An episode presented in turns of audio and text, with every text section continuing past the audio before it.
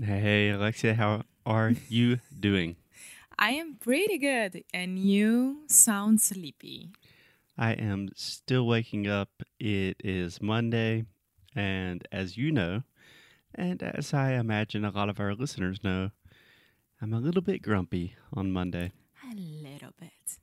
Do you have a good translation for grumpy? Um, De mau humor. É, mau humor. Chateado, de saco cheio. Yeah, Everything. but it's just like Monday mornings. I get better. Don't worry. Okay, so Alexia, today we are continuing our conversation about work, about business English, and we have a subject that is personally very interesting for both of us. yes. Yes, and that topic is this kind of debate about which is better, being a generalist or a specialist. True. What is true? That we have this topic, and we are Okay. talking about it. Alexia is not giving her positions right now. She's just saying, true, that is what we are going to do. Okay, so three episodes. Alexia, episode number one today, we're just going to try to lay out the format of the debate, talk about what a generalist is and what a specialist is. Mm-hmm.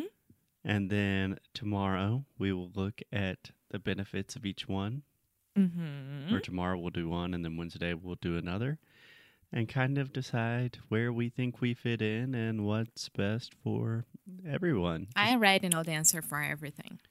Oh, Ooh. smart. Okay, so Just because we were uh, having a, a long talk about it. So, yes, Alexia and I have been talking about this a lot. Thank you, Alexia, for putting up with my endless, annoying conversations. no problem. And it's not annoying. Thank you. Thank you. Okay, so let's start with generalist. Okay. Do you have an idea of what a general a generalist is in kind of simple simple definition? Yeah, it's me. okay, so generalist is a person who can do everything. Like, um, I'm gonna give very very easy example. So if you are working at a bakery, right, you know how to make uh, bread, you know how to deliver the bread, you know how to charge the money for the bread, you know how to do everything for this business. Right. Right. Exactly. And I would also add that I think the term generalist kind of implies that you're not a specialist in one certain topic. So maybe you could be really good at baking bread, but you're not like the expert. You're not the person that people go to when they really, really need to know how to bake bread. Yeah, it's not like the best bread of, from the city, but it's a good bread. And that's it. Yeah. Just a fast thing in English, we never say a good bread. We just say good bread. Okay. We would say I will never piece. understand this. We, It's we would say a piece, peace. or depending on the kind of bread, maybe a loaf. Do you know what a loaf is? No. Woo, My life just got very, very, very difficult after it. a loaf of bread. Like if you want to make a sandwich, you have a big thing that you can cut into several pieces. The actual big thing, that is the loaf. Uh, Yeah. Unnecessary why do you do that? And bun? What's a bun? a bun? Bun depends. You have hamburger bun. You have a hot dog bun. A bun can be used in a lot of different And things. bao bao bun. Bao bao bun is. Uh, that is a very complicated reference to a French bulldog that Alexia loves. He's bun bun. Okay, so this podcast is not about Frenchies or about sandwiches. No, okay. So let's go back to generalist, the meaning of it. Yes, so let me start with a question. Do you understand the phrase jack of all trades, master of none? Uh huh. I love when Alexia does this. she says, uh huh, with this look of just panic on her face. Like, No, what did I just do? I wasn't panicking. I was like, yes, I finally got it. I don't know if I'll be correct, but I think I am. okay. Okay, so say it again. Jack of all trades, master of none. So, um, you fake it till you make it. I have no idea. We appreciate the effort, Alexia.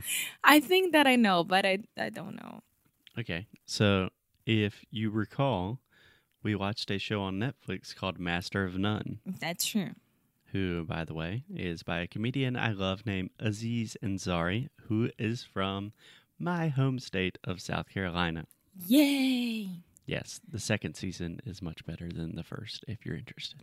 I prefer the first. Second season, they're in Italy. It's amazing. Yeah, but I prefer the first. Okay, so a jack of all trades, master of none, that refers to a generalist. I wrote down a definition here. It says a jack of all trades, master of none, is a figure of speech used in reference to a person who has dabbled in many skills rather than gaining expertise in focusing in just one skill. Yeah. Yeah. Honestly, that's what I thought it would be, but I could never explain. Yeah. Do you understand the word dabbled? No. dabble is just kind of getting your feet wet, not really.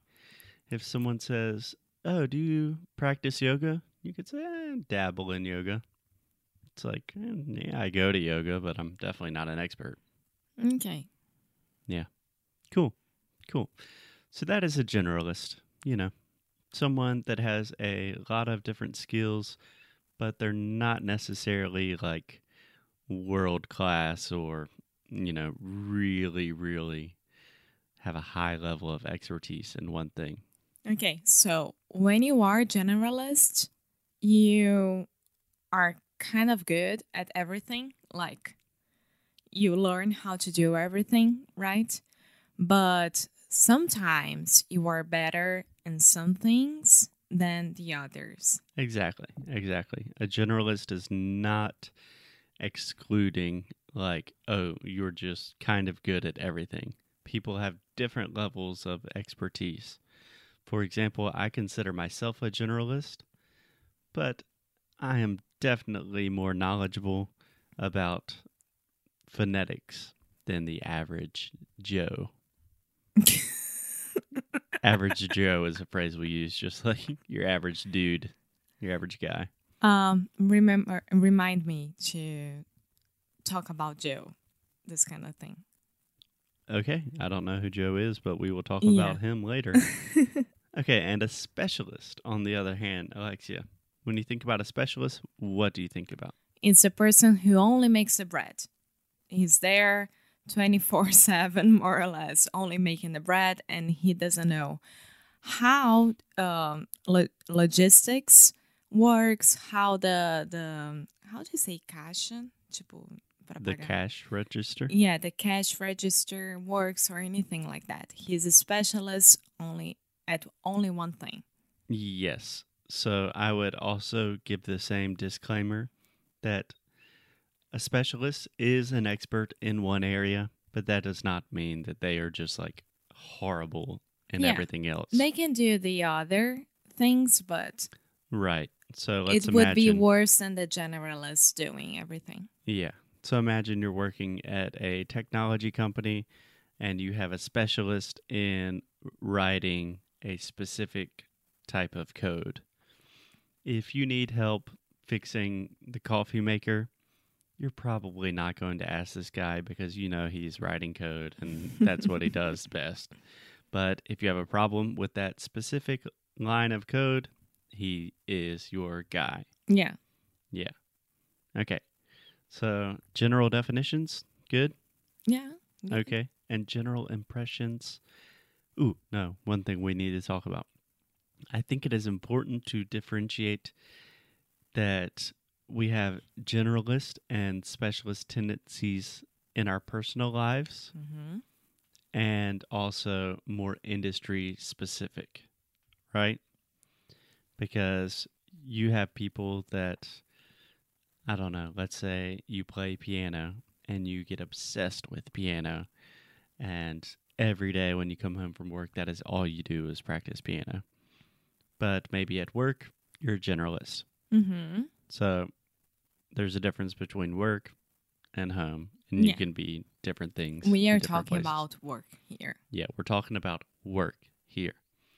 Okay, last question of the day. Do you have a first impression of which do you think would be better?